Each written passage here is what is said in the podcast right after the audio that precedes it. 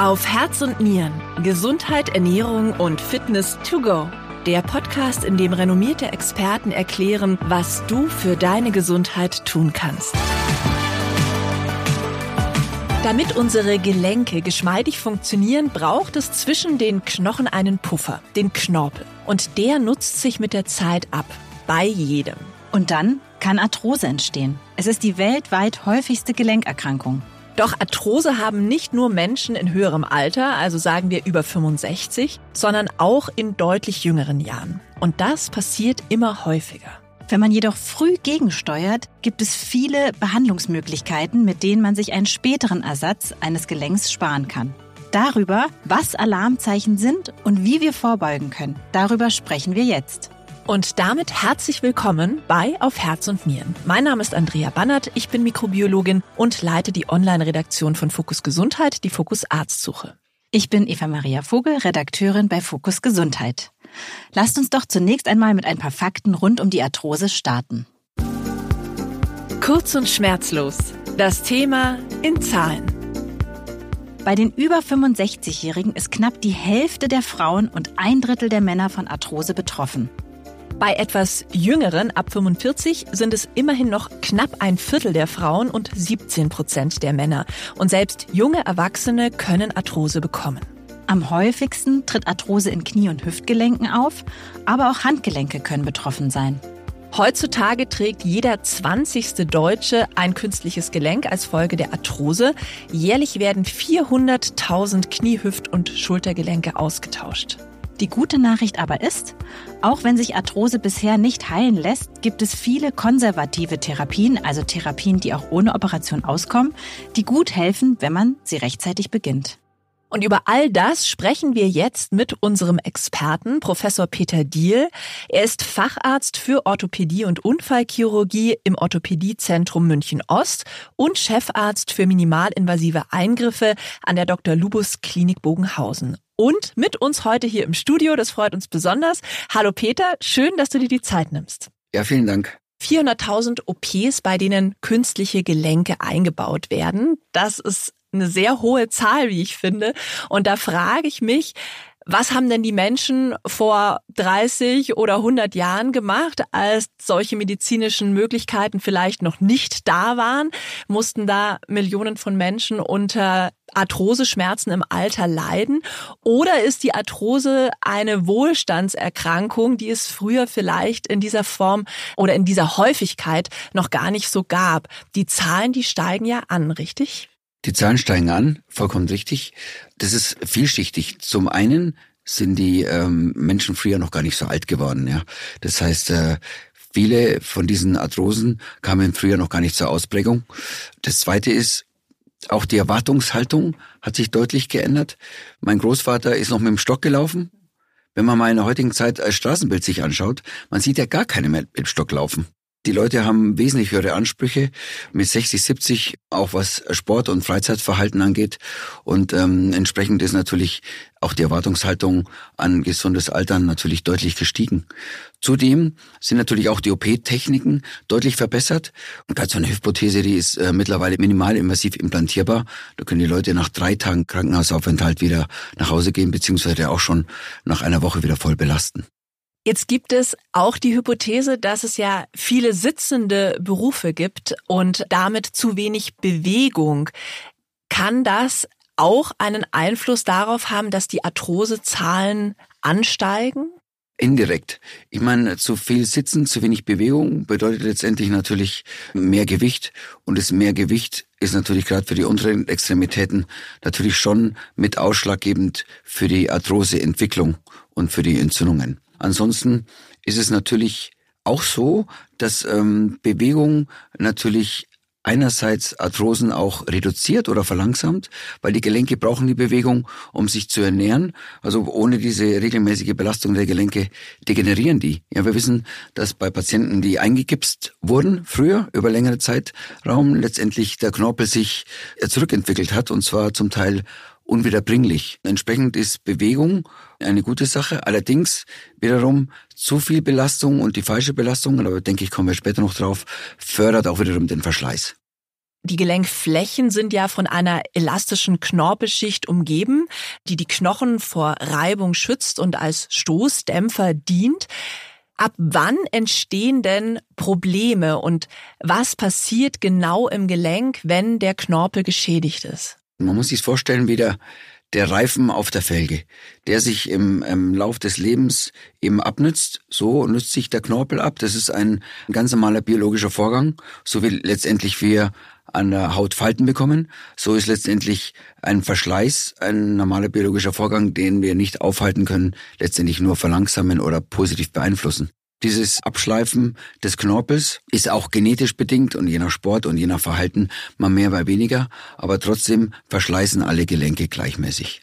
Wenn wir sagen, wir reden vom Abschleifen des Reifens, ja, also die, das Vollbild der Arthrose ist erst dann gegeben, oder das fortgeschrittene Stadium, wenn letztendlich der Reifen komplett weggeschliffen ist. Also sprich, wenn wir auf der Felge fahren und übertragen auf den Körper, Knochen auf Knochen läuft. Ja, das ist dann letztendlich das fortgeschrittene Stadium der Arthrose, in dem dann letztendlich auch meistens ein künstliches Gelenk notwendig sein wird. Und für die Schmerzen, die entstehen, spielen doch aber auch Entzündungsprozesse dann eine Rolle, das oder? ist eine wesentliche Rolle. Wir wissen, dass äh, bei vielen Patienten, die auch fortgeschrittene Arthrosen haben, die eben keine Entzündung im Gelenk haben, die beschwerdefrei noch äh, über den Alltag kommen, während es bei Patienten, die von der Bildgebung her sehr beginnende Arthrosen haben, deutliche Entzündungsprozesse, hm. die letztendlich sehr starke Beschwerden schon machen, die, wo man sagt, es korreliert nicht mit der Bildgebung und äh, mit dem Stadium der Arthrose. Das heißt, die Klinik und letztendlich die Symptomatik wird ausschließlich über die Entzündung bestimmt und da setzt dann auch schon die Therapie an. Ja, wir versuchen letztendlich, da die Arthrose eine unheilbare Erkrankung ist und immer weiter fortschreiten wird, therapeutisch die Entzündung zu reduzieren, im besten Falle eben über längeren Zeitraum zu nehmen, weil Entzündung gleich Schmerz. Peter, wie entwickelt sich denn so eine Arthrose? Andrea treibt viel Sport. Ich bin in Elternzeit, habe zwei sehr kleine Kinder und robbt die ganze Zeit mit denen auf dem Boden rum. Ich merke es auch ein bisschen in den Knien. Woran merkt man denn, dass da so eine Arthrose entsteht? Weil Knieschmerzen kennen wir beide.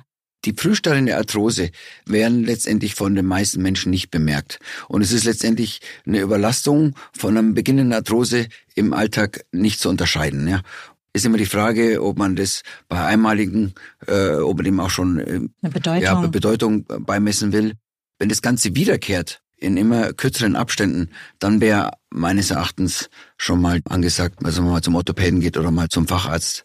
Vor allem die ersten Arthrosebeschwerden, bei, auch bei fortgeschrittenen Arthrosen, ist, wenn man in der Früh aufsteht, die Gelenke ein bisschen starre sind, steif, wenn man gewisse Zeit braucht, um sich warm zu laufen. Ja? Mhm. wenn der Verschleiß der Gelenke schon etwas fortgeschritten ist, mhm. dann braucht es einfach länger, bis das Gelenk sich warm läuft und bis auch letztendlich genug Gelenkschmiere produziert ist, mhm. die letztendlich dann das Gelenk auch wieder bewegt. Das heißt, der Anlaufschmerz ist eines der ersten Zeichen der Arthrose. Oder auch wenn nach einer gewissen Gehstrecke, so sagen wir mal eine halbe Stunde bis Stunde, wenn dann langsam ein Ziehen in den Gelenken anfängt, mhm. dann muss man auch hellhörig werden. Also sagen wir, Anlaufschwierigkeiten sind es und vor allem am, in der Früh, wenn man aufsteht und wenn man nach einer Weile der Belastung merkt, da genau. ein Ziehen Oder auf. und, wenn wir zu viel Flüssigkeit in den Gelenken bekommen. Also die Gelenkflüssigkeit ist ja normalerweise dafür da, um das Gelenk zu schmieren. Mhm. Habe ich jetzt allerdings schon aufgerauten Knorpel, also ich sag mal mal Kopfsteinpflaster dazu, ja, oder Schlaglöcher, dann versucht der Körper das mit mehr Gelenkflüssigkeit auszugleichen um das besser zu schmieren. Mhm. Dann produziert aber das Gelenk zu viel Gelenkflüssigkeit, um das auszugleichen und das ist dann der sogenannte Gelenkerguss. Da hat man dann so dicke Gelenke Genau, das ist quasi. dann, wenn, wenn ein Gelenkerguss ja. sich mhm. bildet. Mhm. Das ist oftmals geht es auch ohne Beschwerden einher, sondern die Leute haben dann nur diesen Gelenkerguss und das ist letztendlich ein zu viel an, an Gelenkflüssigkeitsproduktion, aber Kompensation des Körpers, mhm. um letztendlich diesen Verschleiß und diese Unebenheiten des Knorpels auszugleichen. Oder eben auch freie Gelenkkörperchen. Ich meine, durch den Verschleiß entsteht Ab Abrieb und das ist dann wie das Sandkorn im Auge, das dann eben zu Reizungen führt und zu mehr Gelenkflüssigkeitsproduktion. Hört man eine Arthrose? Also man hört ja manchmal so knackende Gelenke, so ein Knirschen. Ist das auch so ein eindeutiges Anzeichen? Das ist auf keinen Fall ein eindeutiges Anzeichen, weil es viele, viele Gelenke gibt, auch das Kniegelenk, aber auch das Schultergelenk, die hypomobil sind oder die nicht hundertprozentig in der Achse laufen und das führt auch zu Knacken. Ah, ja. da bin ich jetzt sehr beruhigt. Ich gestehen, meine Gelenke die ganze ja, ja, aber das ist die eine der häufigsten Fragen, dass die Leute sagen, mein Kniegelenk knackt oder meine Schulter knackt. Ah, okay, gut. Dann überhöre ich die jetzt also einfach. Stichwort Hypermobilität. Okay, das stimmt. Eine Frage zu Vor allem Frauen. ja, mich trifft total ja, zu. Das, das ist ja klar, das sind die Kollagene, die bei Frauen natürlich weicher sind ah. und dadurch natürlich die Gelenkkapseln und alles ah. mobiler Aha. und damit die Gelenke mal eher aus der Spur kommen und es führt da zum Knacken. Ja, wenn ich die Finger knacke, ist es ja auch nicht gleich Arthrose. Im fortgeschrittenen Stadium treten dann auch Schmerzen in Ruhe auf, oder? Wenn eben auch zu dem Knorpel auch der Knochen schon angegriffen ist, ja, wenn dann Knochen auf Knochen läuft, also ich auf der Felge fahre, dann äh, kommt es eben auch zusätzlich zur Entzündung des Knochens und diese Knochenentzündungen, die ziehen nach. Peter, wenn ich jetzt den Verdacht habe, es könnte eine beginnende Arthrose vorliegen, du hast ja die Symptome gerade genannt, an welchen Facharzt wende ich mich und wie diagnostiziert er dann diese Erkrankung?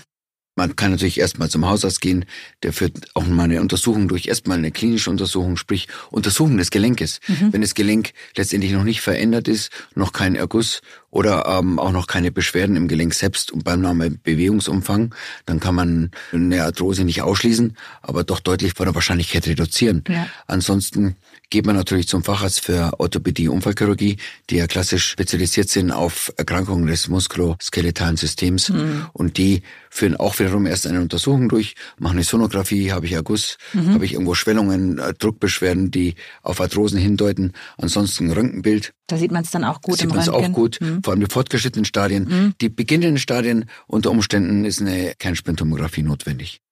Viele spannende Infos zum Thema Arthrose findet ihr auch im Arthrose-Update unseres heutigen Kooperationspartners Artrex unter acp-therapie.de. Zum Beispiel, wie man gelenkschonend Sport treibt oder wie Selbstheilungsprozesse im Körper helfen, den Knorpel in den Gelenken glatt und geschmeidig zu halten. Wir verlinken euch die Seite in unseren Show Notes. Peter, immer mehr Menschen haben ja eine Arthrose auch in jüngeren Jahren. Woran liegt das? Also das liegt zum einen natürlich ähm, am Freizeitverhalten. Wir haben wahnsinnig viele Jugendliche, aber auch Kinder, die schon sehr intensiv Sport betreiben, die auch zu Verletzungen führen, ja, auch beim Fußball. Mhm. Also gerade Kreuzband, Meniskusverletzungen führen natürlich dann zu einem vorzeitigen Verschleiß oder prädisponieren oder sind Risikofaktoren für eine spätere Arthrose. Ah, ja. ich pushe meine Kinder immer tatsächlich so ein bisschen, solche Sportarten zu machen, weil ich denke, das baut so ein bisschen ihre Knochensubstanz es auf. Ist auch so, aber es gibt natürlich Verletzungen, klassisch ist ja der Kreuzbandriss. Der führt natürlich auch zu Begleitverletzungen im Gelenk, die hm. zum Teil nicht mehr reparabel sind ja. und die letztendlich natürlich den Verschleiß dann schneller fortschreiten lassen. Und Peter, es gibt ja auch 90-Jährige, ich denke zum Beispiel an meine Oma, ganz liebe Grüße, die hört unseren Podcast auch immer, die keine Probleme haben. Woran liegt das? Wenn die Leute zeitlebens keine Verletzungen haben und ähm, letztendlich äh, Ernährung, Gewicht und sich regelmäßig bewegt haben, dann sind die zumindest symptomfrei. Also moderat meine, bewegen, das genau. ist ja genau. dann auch. Wenn man bei deiner Oma jetzt einen Röntgen oder auch einen Kernspin durchführen würde, würde man letztendlich auch eine Arthrose letztendlich mhm. diagnostizieren, die aber asymptomatisch ist und damit nicht behandlungsbedürftig. Ja. Es gibt keine Studie, wenn man 90-Jährige in der Serienuntersuchung durch Röntgen oder MRT fährt, hat man bei fast jedem wahrscheinlich eine Arthrose. Ja. ja. Aber in den meisten Fällen eben asymptomatisch. Und wir sind auch jetzt von der Wissenschaft noch nicht so weit, dass wir genau sagen können, warum Arthrosen symptomatisch und warum sie asymptomatisch bleiben. Ah, ich dachte, das liegt an den Entzündungsprozessen, so habe Ja, aber verstanden. warum die ausgelöst werden, das wissen wir auch noch nicht. Wissen wir in manchen Fällen, aber nicht generell. Okay. Ja. ja. Und Peter, ist es auch genetisch? Also wird eine Arthrose auch vererbt? Ja, also es gibt ja gewisse Arthrosen, die sowieso nur genetisch vererbt sind. Die Fingerarthrosen, ja. klassisch, und sind auch jetzt unabhängig von den Handlungen oder Vorverletzungen. Mhm. Aber es gibt ähm, Arthrosen, Hüfte und auch Knie, die natürlich mit der gewissen genetischen Prädisposition zu sehen sind, ja. Wo wir jetzt gerade bei diesem Thema sind, ich denke bei schmerzenden Fingergelenken, Handgelenken eher an Rheuma. Was ist denn jetzt Rheuma und was ist Arthrose? Wie lassen sich die Erkrankungen voneinander unterscheiden? Der große Unterschied zwischen den angeborenen Fingergelenksarthrosen und Rheuma ist, Rheuma ist eine Erkrankung der Gelenkinnenhaut und der Sehnenscheiden. Das heißt, meistens habe ich auch Veränderungen der Sehnenscheiden und ich habe auch entsprechende Veränderungen der Blutwerte. Und der Beginn ist eben mit 30, 40, während die klassische Arthrose der Fingergelenke beginnt mit 60, 70. Ja? Und lässt sich das auch unterscheiden optisch? Bedingt, weil auch im höheren Alter die Fingergelenksarthrosen auch stark das Gelenk deformieren können, genauso wie bei Rheuma. Es gibt ja immer so das klassische Bild des Marathonläufers, wo man sagt, oh Gott, und dann auch noch auf Asphalt und trainiert jeden Tag. Ich habe jetzt gelesen, dass Joggen gar nicht unbedingt der schlimmste Sport in Bezug auf Arthrose ist, sondern dass es durchaus andere Sportarten äh, gibt, die dem Knorpel noch mehr zusetzen. Was sind denn da Sportarten, die vielleicht in Hinsicht auf Arthrose besonders gefährlich sind, wenn man sie eben sehr intensiv ausübt? Genau, Marathon oder auch Laufen ist sogar in Maßen sehr gut für den Knorpel. Ich meine, man muss ja an die Evolution denken. Ja, Wir sind ja letztendlich Jäger und Sammler an das Laufen gewohnt. Das heißt, Marathonläufer per se haben keine erhöhte Arthrosegefahrentwicklung, sondern was unsere Gelenke nicht so gut finden, ist letztendlich diese kurzen Stop-Go-Sportarten, schnelle Richtungswechsel, jetzt auf dem Hallenboden, auf harten Boden, vor allem auch Zweikämpfe, diese Mikro Traumata sagen wir dazu. Wenn man zum Beispiel einen Zweikampf beim Fußballspielen einfach sich mit dem Gegner verhakt, diese mhm. Tackling, das sind einfach so, immer so kleine Mikrobewegungen, wo der Körper auch nicht rechtzeitig nachjustieren kann. Bei allen Bewegungen, die wir steuern können, ist natürlich die Gefahr von kleinen Verletzungen viel geringer, als wenn wir in unvorbereiteten Bewegungen, Stürze kommen, die letztendlich dann den Knorpel immer auf kleiner Ebene schädigen und das kumuliert über Jahre eben dann zu mehr Verschleiß führt. Ja. Okay. Ich war früher an der Uni in Rostock, da hatten wir die Olympiamannschaft Karate, die haben durch die Beintechnik, ja, kommt das Gelenk dann auch immer über das normale Bewegungsausmaß hinaus bei der Hüfte, mhm. was auch wiederum natürlich zu vermehrtem Verschleiß führt. Mhm. Ja. Wenn die letztendlich über das normale Bewegungsausmaß hinaus letztendlich ihr Gelenk belasten, mhm. führt es im Grenzbereich zu vermehrt Verschleiß und das dann auch wiederum zu Arthrosen. Oh nein, da bin ich ja. Andrea hat einen schwarzen Gürtel im Karate. Nein, Taekwondo, Taekwondo. Taekwondo. Und es ist noch der rote, aber äh, genau, ja. ich mache diese Sportart sehr gern. Gibt es äh, eine wissenschaftlich begründete Grenze, wo man jetzt sagt, im Hobbysport, wenn man das einmal die Woche so eine Sportart trainiert, ist es noch kein Risiko, aber weiß ich nicht, ab fünfmal schon oder so? Alles, was im Freizeitbereich durchgeführt wird, ist kein erhöhtes Arthroserisiko zu befürchten.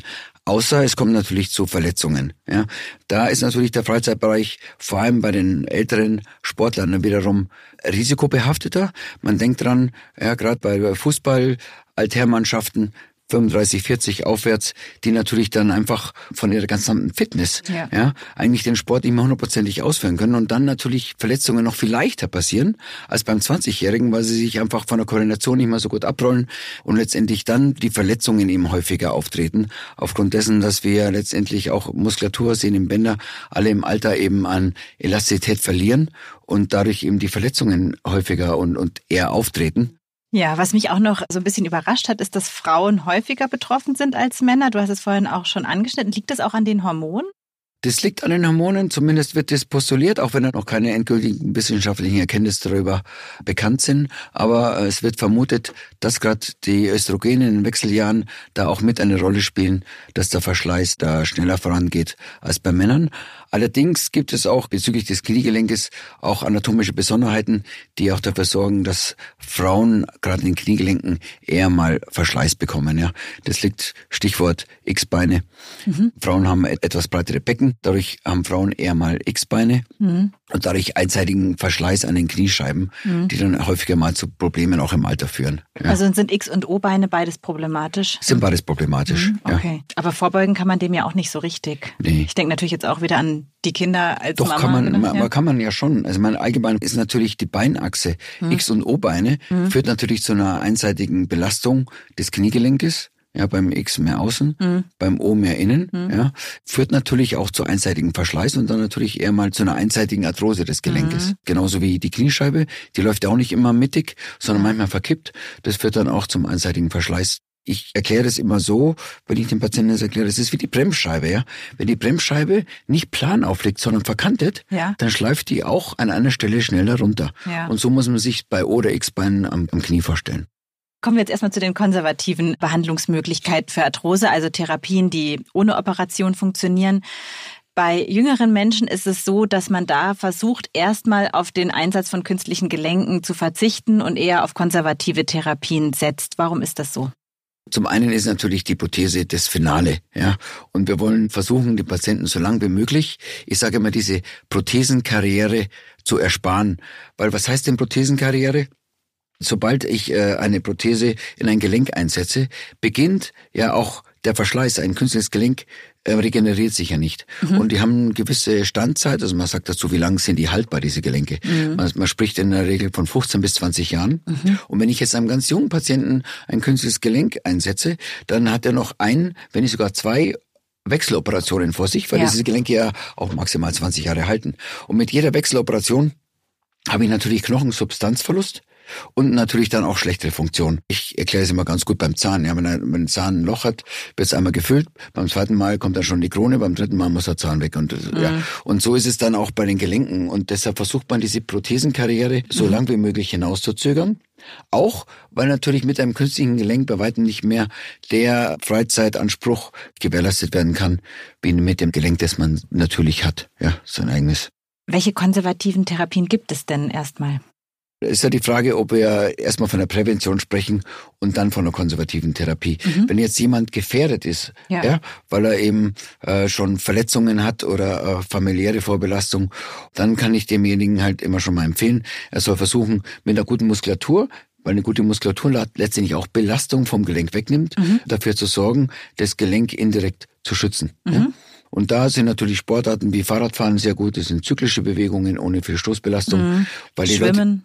Schwimmen auch, aber vor allem das Fahrradfahren, weil wenn man sich immer überlegt, die Leute sagen zu mir, ja, ich laufe auch eine Stunde jeden Tag mit meinem Hund und, und habe trotzdem Beschwerden, sage ich ja. Aber wenn ihr euch mal vor Augen führt, der Marathonläufer, ja, hm. der hat ganz dünne Oberschenkel, ja, weil er natürlich auch äh, möglichst wenig Sauerstoff vom hm. Körper verbraucht haben will. Und ähm, der Tour de France-Fahrer, hm. er hat ganz kräftige Oberschenkel. Das heißt, da haben wir doch schon mal das Ziel, wo es hin muss. Ja? ja. Deshalb sage ich, ist das Fahrradfahren eigentlich die Paradesportart jetzt mal bezogen aufs Kniegelenk, um letztendlich äh, die Muskulatur zu erhalten mhm. oder auch aufzubauen, um letztendlich Belastung vom Gelenk wegzunehmen und letztendlich dann den Verschleiß zu verlangsamen. Ja. Ah, okay. Und was mich auch interessieren würde, wann ist denn aber ein guter Zeitpunkt dann für eine Operation, also tatsächlich für eine Endoprothese? Weil wenn gar keine Substanz mehr da ist, ist es ja, glaube ich, auch schwierig. Also woran, an welchen Parametern entscheidest du, ob da eine genau. Endoprothese in Frage kommt oder nicht? Wenn diese konservative Therapie ausgereizt ist, mhm. das ist dann gegeben, wenn die Patienten letztendlich einen Dauerschmerz haben oder letztendlich in ihrem Alltag so weit eingeschränkt sind, dass sie ständig Schmerztabletten nehmen müssen. Weil wir mhm. wissen, Schmerztabletten haben auch Nebenwirkungen, Magen, Niere, so dass wir dann schon versuchen, einen Patienten, der letztendlich im Alltag ständig Schmerzen hat und sehr stark in seinem Alltag eingeschränkt ist, dann ist letztendlich auch die Indikation für ein künstliches Gelenk gegeben. Okay. Und jetzt zur konservativen Therapie, da gibt's ja verschiedene Phasen. Wie sehen die aus? Man muss da prinzipiell unterscheiden zwischen der Entzündungsphase der Arthrose und der nicht entzündlichen Phase. Mhm. Ja? ja. Im, Im ersten Stadium der Arthrose wird immer empfohlen, also einmal Medikamente, Ibuprofen, Voltaren oder eben auch Physiotherapie.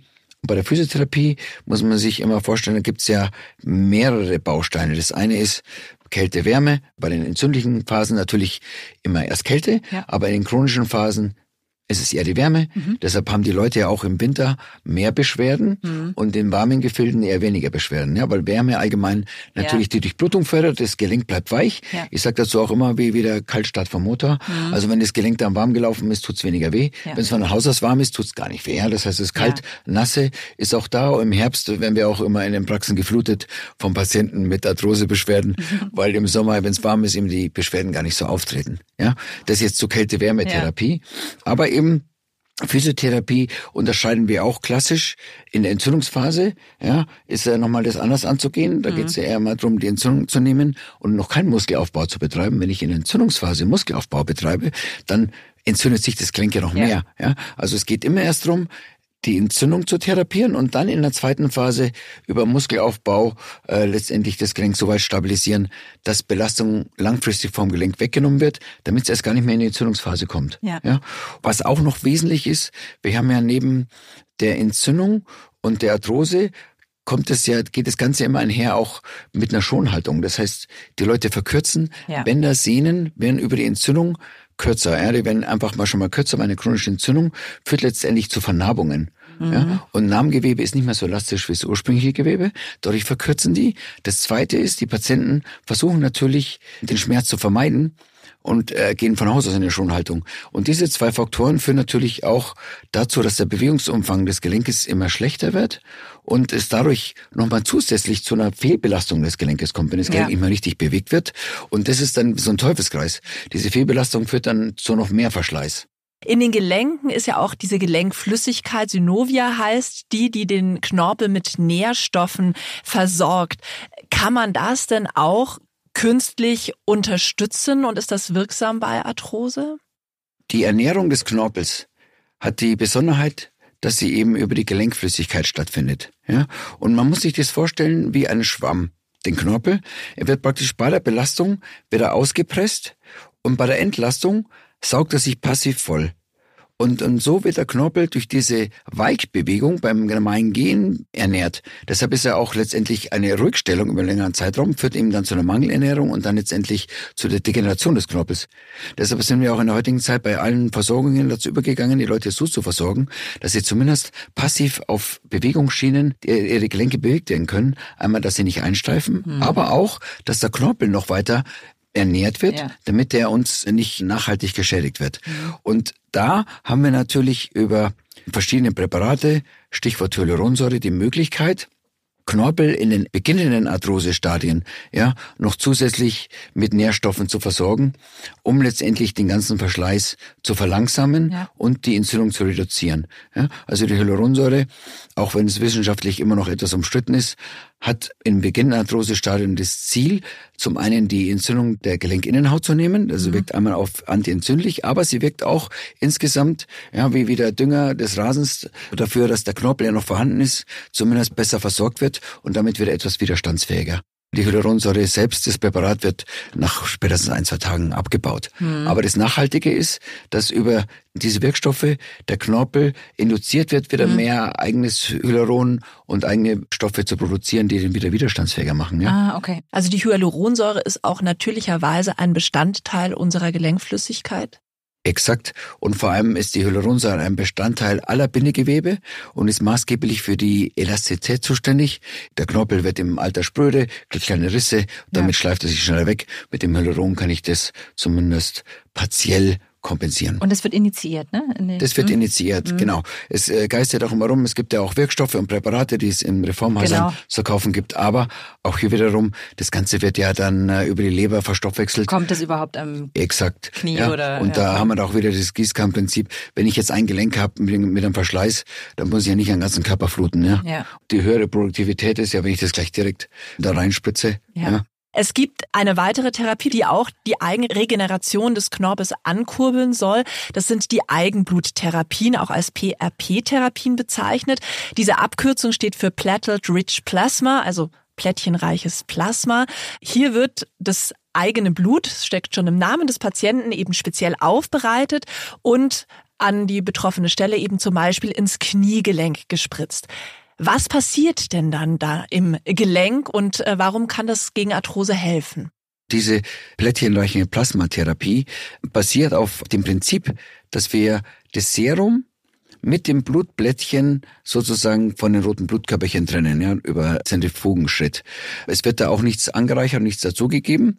Und ähm, weil im Volksmund diese Eigenbluttherapie, die wird ja auch von Heilpraktikern durchgeführt und, und auch schon seit 20, 30 Jahren, wo einfach Blut entnommen wird und an einer anderen Stelle wieder in den Körper gespritzt. Ja, da sind wir jetzt hier auf einer ganz anderen Ebene. Also das ist einfach mal ganz wichtig, um das vorwegzunehmen. Das heißt, wir haben das Blutserum mit dem Blutblättchen. Und die Blutblättchen sind ja die Zellen im Körper, die normalerweise die Wunden verschließen. Und von der Blutkruste, die sich bei dem Verschluss bildet, geht dann letztendlich auch die Heilung aus. Also die Heilung wird von den Blutblättchen initiiert. Das heißt, in den Blutblättchen habe ich die ganzen Wachstumsfaktoren, die mir letztendlich dann die Heilung initiieren. Und dieses Prinzip macht man sich zunutze, um letztendlich an Stellen, in denen der Körper mit der Heilung nicht vorankommt, über diese PHP-Therapie nachzuhelfen. Das ist jetzt nicht nur bei Arthrose, sondern bei allen Gelenk- oder auch bei degenerativen Veränderungen an den Sehnen genauso der Fall. Ja. Und was fängt der Körper dann mit äh, diesem Blutplättchen an? Also wie kann man sich diesen Eigenregenerationsprozess dann äh, vorstellen, der da in Gang gesetzt wird? Also man muss es sich so vorstellen, wenn ich jetzt ein arthrotisches Gelenk habe, verschlissen mit Entzündung, ja, dann habe ich letztendlich mit dem Blutplasma die Möglichkeit, vor allem die Entzündung zu modulieren. Das heißt, die Entzündung wird nachhaltig gesenkt und damit habe ich keine Beschwerden mehr. Ja, natürlich werden auch gewisse Regenerationsprozesse angeregt, aber da komme ich noch drauf. Das ist letztendlich nur im Maßen. Also Hyaluron setzt auch keine Regenerationsprozesse in Gang, sondern das Maximum, was ich damit erreichen kann, ist, dass ich diese Entzündungsstoffwechselvorgänge im Gelenk deutlich reduziere und damit sich das Gelenkmilieu normalisiert und damit letztendlich der weitere Verschleiß reduziert wird und gleichzeitig natürlich über die weniger Entzündung auch die Beschwerden deutlich reduzieren bis weg. Ja. Für welche Patientengruppen eignet sich denn diese PRP-Therapie im Besonderen? Also ich könnte mir vorstellen, dass es in einem sehr fortgeschrittenen Stadium vielleicht weniger effektiv wirken kann, als wenn man das vielleicht etwas früher beginnen kann. Das ist äh, natürlich bei allen Therapien so. Umso fortgeschrittener ein Verschleiß und eine Erkrankung, umso schlechter hilft die Therapie. Ja. In dem frühen Stadium hilft es natürlich noch viel besser. Allerdings in dem frühen Stadium sind die Leute natürlich oftmals nicht bereit, sich solchen Therapien zu unterziehen, die ja auch äh, gewisser Kostenfaktor und gewissen Aufwand letztendlich nach sich ziehen. Das heißt, in den ganz frühen Stadien ist oftmals das Hyaluron sogar das Bessere, weil schneller und günstiger und nicht so aufwendig. Und in den fortgeschrittenen Stadien, wenn das Hyaluron dann nicht mehr so zur Wirkung kommt, dann ist eher das Eigenblut gerechtfertigt, oder diese PHP-Therapie, weil hier haben wir dann vor allem die Entzündung, die im Vordergrund steht. Ja, in den frühen Stadien ist es eher der Knorpel. Solange noch Knorpel vorhanden ist, kann ich mit Hyaluron auch den Knorpel noch ein bisschen modulieren. Ja, aber in den fortgeschrittenen Stadien ist dann mehr die Entzündung im Vordergrund und dann habe ich oftmals noch eine sehr gute Chance mit dem plätternächten Plasma die Entzündung noch für längere Zeit auch wiederum auf Null zu stellen und damit den Leuten noch Jahre auch beschwerdefrei zu geben. Es geistert so rum, was ist jetzt besser, Hyaluron oder PHP? Da gibt es ja schon einige Studien, die auch wirklich klar belegen, dass wir mit der Eigenbluttherapie die Leute über einen deutlich längeren Zeitraum beschwerdefrei kriegen und halten können als mit dem Hyaluron. Mhm. Ja. Stimmt es, dass diese Therapieform auch besonders für Schwangere und Diabetiker geeignet ist? Und warum ist das so? Das ist so, weil das Tolle an dem PHP ist, dass es ja ein komplett körpereigene Substanz ist. Dadurch habe ich natürlich keinerlei Nebenwirkungen. Das heißt, ich kann es sowohl bei Schwangeren, ich kann es äh, bei Diabetikern, aber auch bei Kindern. Also es ist letztendlich, mal abgesehen davon, dass ich natürlich bei jeder Injektion die entsprechenden Sterilitätskriterien beachten muss, habe ich sonst keinerlei Nebenwirkungen. Was ist denn eigentlich so deine Message an Menschen mit Arthrose? Ist das eine Erkrankung, die man sehr gut in den Griff bekommt und mit der man auch lange beschwerdefrei leben kann? Das kann ich auf jeden Fall so äh, bestätigen. Äh, bestätigen, ja. Der Patient kommt natürlich erstmal mit Erwartungshaltung, dass der Arzt das alles regelt. Man ist da schon auf eine gewisse Kooperation des Patienten angewiesen. Ja, wenn wir versuchen, das Ganze in einem möglichst entzündungsfreien Stadium zu kriegen, muss natürlich der Patient auch Verhaltensmodifikation. Ja, das klingt immer so, auch ein bisschen äh, sein Leben sozusagen und, und, und, und sein Lebensweisen etwas anpassen. Ja, wenn der 50-Jährige gesagt, wer wird der Fußball spielen, dann sage ich, ja, das geht halt nicht. Das heißt, wir können natürlich versuchen, die Entzündung mit den Therapien, die ich jetzt gerade erwähnt habe, möglichst wieder auf Null zu stellen. Aber wie lang und wie gut die Prognose hängt dann letztendlich auch von anderen Faktoren mhm. Stichwort Gewicht, Stichwort Verhaltensweisen des Patienten ab. Ja. ja. Also erst macht ihr quasi eure Hausaufgaben als Ärzte und kriegt dann die Gelenke wieder entzündungsfrei und dann ist der Patient gefragt. Genau. Ähm, okay. Und das möglichst auch äh, parallel, ja. Okay. Weil sonst kommt man in so einen Teufelskreis und ja. wird gar nicht entzündungsfrei. Ja. ja. Peter, du hast es vorhin angesprochen, eine wichtige Rolle spielt auch der Patient selbst. Und da denke ich jetzt zum Beispiel auch an die Physiotherapie. Welche Rolle spielt denn die Physiotherapie bei der Arthrose? Was machen Physiotherapeuten, wenn ich zu ihnen komme und Arthrose habe? Der Physiotherapeut spielt die Schlüsselfunktion. Zum einen weil er versucht natürlich in der ersten Phase, ich hatte gesagt, in der entzündlichen Phase über äh, Kälte, über äh, gewisse Mobilisierung, die Entzündung aus den Gelenken, aus dem Gewebe zu nehmen und in der zweiten Phase die Gelenke wieder beweglich zu kriegen, zu dehnen, den Patienten zu mobilisieren, aber eben auch ihn unterstützen, die Muskulatur wiederherzustellen, aufzubauen, um letztendlich langfristig die Belastung und das Gelenk wieder zu stabilisieren. Und dem Physiotherapeuten kommt da eben eine Schlüsselfunktion zu, um den Patienten eben auf diesem Weg zu begleiten und letztendlich auch immer ein bisschen zu schulen, weil viele Patienten das so sehen, die kommen zu dir, kriegen Physiotherapierezept, das ist ja alles zeitlich limitiert und danach wird nicht mehr weiter trainiert. Ja? Und dann fällt natürlich die Muskulatur und äh, wieder unter ein gewisses Niveau und dann geht die Entzündung wieder los. Das heißt, ganz, ganz wichtig ist, dass die Physiotherapie letztendlich als Starterpaket gesehen wird, um den Patienten wieder auf die Bahn zu bringen, er aber letztendlich diese Übungen und die Muskulatur auf diesem Niveau selbstständig halten muss. Das ist halt die Kernbotschaft, die sowohl ich, aber auch der Physiotherapeut dem Patienten mitgeben müssen, dass wenn man den mal beschwerdefrei hat, das dann letztendlich im Ziel sein muss, das Muskelniveau zu halten. Mhm. Ja? Und wenn jetzt jemand eine Arthrose hat, dann muss er eben das Ganze überdurchschnittlich halten. Und überdurchschnittlich heißt eben dann auch einfach was tun. Ja. Ja. Ähm, und das ist echt schwer, auch immer da so bei der Stange zu bleiben. Ich ja, glaube, das kennt jeder, weil jeder hat, jeder hat ja seine eigenen Baustellen. Ich glaube, also es gibt ja fast keinen recht. Körper, der keine aber Baustelle hat. Es ist dann meistens so, die Leute durchlaufen da zwei, drei Zyklen, irgendwann verstehen sie es dann schon. Ja. ja. Spätestens, wenn die nach dem zweiten oder dem dritten Jahr immer wieder die Spitzen ins Knie kriegen, irgendwann mal, so haben sie dann wirklich die Schnauze voll und machen dann die Übungen auch über das Maß hinaus weiter. Damit sie dann noch mal eine Spritze ja. kriegen müssen. Ja, das ist wirklich. Das ja, ist dann so. Ja, ohne. Druck geht es irgendwie auch nicht. Ja, also ich habe das Gefühl, dass es da Handlungsdruck muss immer da sein. Gibt es dann nochmal Besonderheiten bei der Therapie, je nach Gelenk? Also gibt es da Unterschiede oder kann man sagen, es trifft auf alle Gelenke so in etwa das es Gleiche gibt zu? schon Unterschiede. Ich meine, die unteren Extremitäten sind natürlich eher auch mal symptomatisch, weil wir drauf laufen und die ganze Belastung drauf ist. Ja. Im jetzt ähm, Vergleich zum Beispiel zum Schultergelenk, das ja auch Arthrosen hat, aber die Schultergelenksarthrosen bei weitem nicht so symptomatisch sind, ja. weil wir ja das Schultergelenk ja äh, aufgrund der Schwerkraft schon unter Zug steht und dadurch natürlich die Gelenkpartner nicht so ineinander reiben und verkeilen. Ja. ja. Jetzt Unterschied Knie, Hüftgelenk. Hüftgelenk zum Beispiel, wenn hier eine Arthrose entsteht, wird es früher symptomatisch und ist auch der konservativen Therapie nicht so gut zugänglich wie zum Beispiel das Kniegelenk, weil das Hüftgelenk ist formschlüssig. Ja? ja. Das heißt, die Gelenkpartner, also Pfanne und Kopf, sind ineinander. Ja, das ist, ich sage immer wieder Kolbenfresser beim Fahrzeug. Mhm. Ja, das verkeilt und verkantet. Ja, und damit ist es natürlich wesentlich schneller symptomatisch, als es beim Kniegelenk, das ja locker aufgehängt und über Bänder geführt wird und dadurch eher der konservativen Therapie und auch gedehnt werden kann, als jetzt das Hüftgelenk. Mhm. Ja. Schultergelenk wiederum haben wir mehr über die sehr gute Beweglichkeit, der Verschleiß der Sehnen im Vordergrund, ja, ja. die auch dann versorgt werden müssen, während die Arthrosen konservativ ähm, am Schultergelenk sehr gut therapiert werden können. Wie ist es denn bei X- oder O-Bein? Das kann man doch eigentlich nicht verändern. Man kommt doch mit X- oder O-Bein auf die Welt oder irre ich mich da? Kann man da irgendwas bewirken oder nicht? Und wenn man nun mal diese X- oder O-Beine als Erwachsene hat, was lässt sich da noch machen? Also X- und O-Beine sind natürlich angeboren. Ja, und ähm, da gibt es nur bedingt Möglichkeiten, also bei Kindern, die jetzt extreme Wachstumsstörungen mit X- und O-Bein haben, haben wir die Möglichkeiten, in den Wachstumsschüben, die temporär, also Einfluss zu nehmen auf X- und O-Bein Wachstum. Das würde jetzt zu weit führen, kann man machen, kommt aber selten vor. Also das die normale OX-Bein ist eben angeboren und hat natürlich einen gewissen vermehrten Verschleiß, den wir schon ausgleichen können mit einer guten Muskulatur, mit Bewegung und letztendlich zum Teil dann auch mit Einlagen. Man sieht ja viele Ältere, die mit O-Beinen laufen, ja. Das ist natürlich dann auch so ein Teufelskreis. Das heißt, die Innenseite verschleißt schneller als die Außenseite mhm. beim O-Bein, ja. Oder, oder beim X-Bein die Außenseite, ja. Mhm. Und dann, damit verstärkt sich natürlich auch noch das X- oder O-Bein.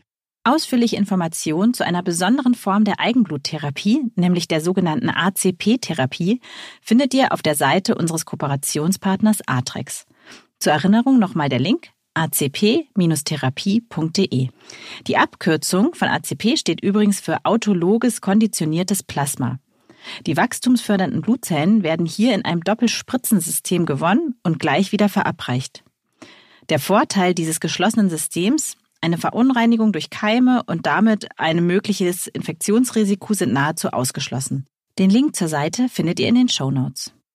Peter, abschließend wollen wir jetzt noch darüber sprechen, was jeder und jede selbst tun kann, um eine Arthrose vorzubeugen und was man vielleicht auch selbst noch tun kann, begleitend zu einer Therapie, außer die Physiotherapie fleißig zu machen. Du hast schon einiges genannt. Gibt es bestimmte Bewegungen, die ich vielleicht auch in den Alltag integrieren kann, die hilfreich sind bei Arthrose, wie ist es zum Beispiel bei sitzenden Tätigkeiten mit Aufstehen, ist sowas auch gut bei Arthrose, also kleine Übungen zwischendrin.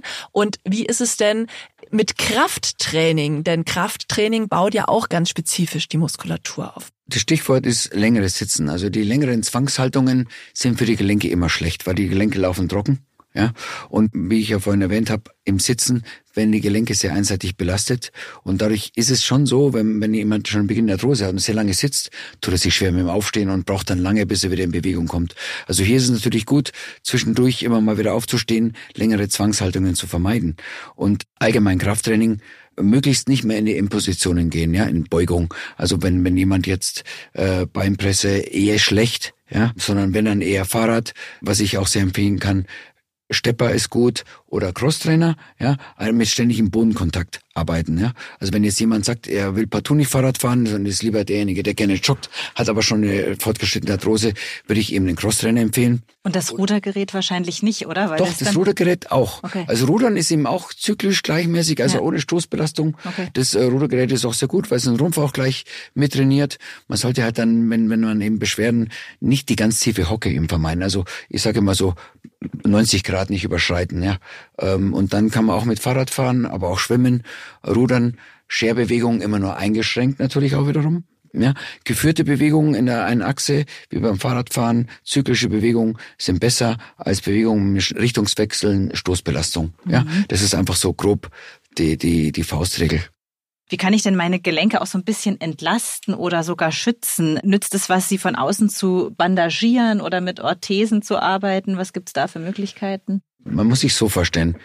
Man fährt mit dem Fahrzeug auf einem Feldweg. Mhm. Ja? Das ist ja eine eingefahrene Spur. Ja. So ist es mit der Arthrose und dem Gelenk.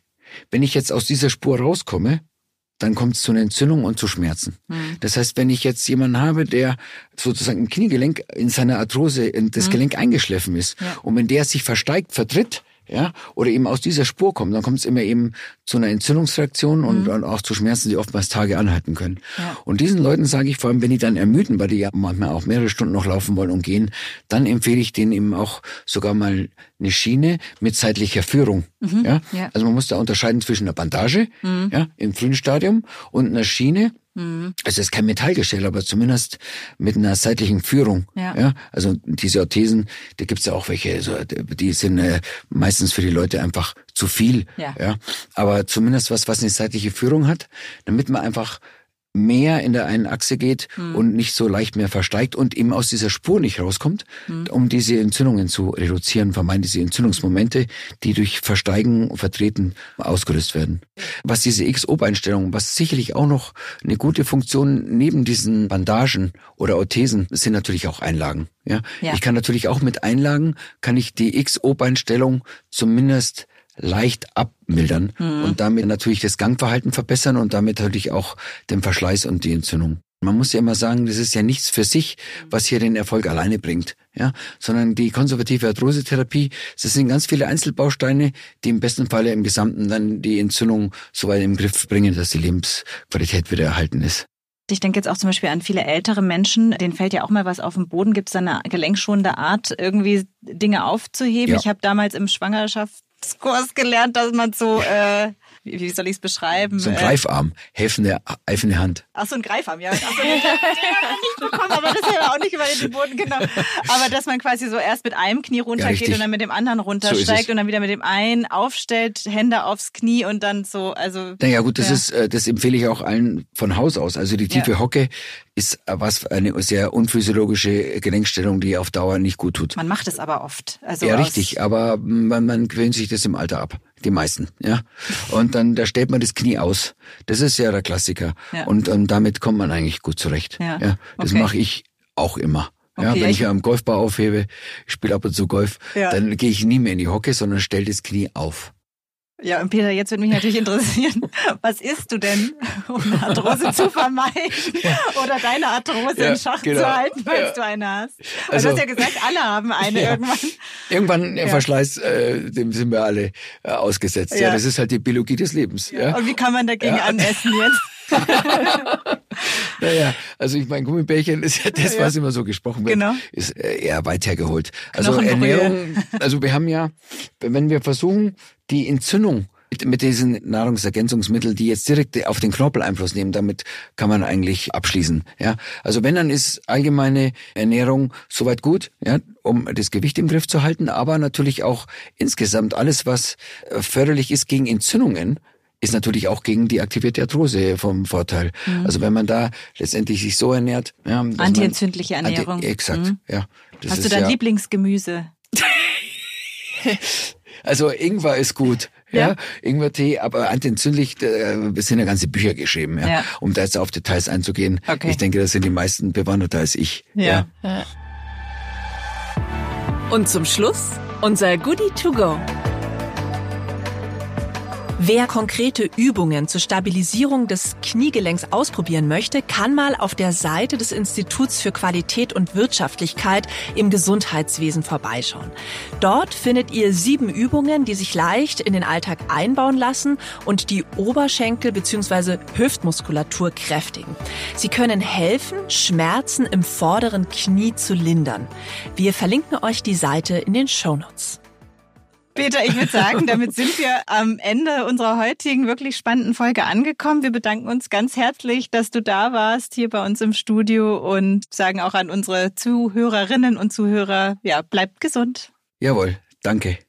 In unserer nächsten Folge sprechen wir über Meditation und darüber, was die Forschung weiß. Kleiner Spoiler, ihr werdet erstaunt sein, welche messbaren körperlichen Veränderungen durch Meditation in unserem Körper auftreten können, zum Beispiel im Hormonsystem oder im Gehirn. Falls ihr dazu eine Frage habt oder ein Thema für unseren Podcast vorschlagen wollt, dann schreibt uns gerne eine E-Mail an podcast.fokus-gesundheit.de. Wie immer freuen wir uns auch riesig, wenn ihr uns eine Bewertung oder ein Abo dalasst. Dann macht es gut und bleibt gesund. Und jetzt noch ein heißer Podcast-Tipp. Die Lust kommt im Alltag bei den meisten ja viel zu kurz. Ganz anders im Podcast Oh Baby. Hier gibt's Erotik und Sex satt. Jeden Mittwoch besprechen Leo und Josie die Themen ihrer Community und nehmen dabei kein Blatt vor den Mund. Oh Baby gibt's jeden Mittwoch neu.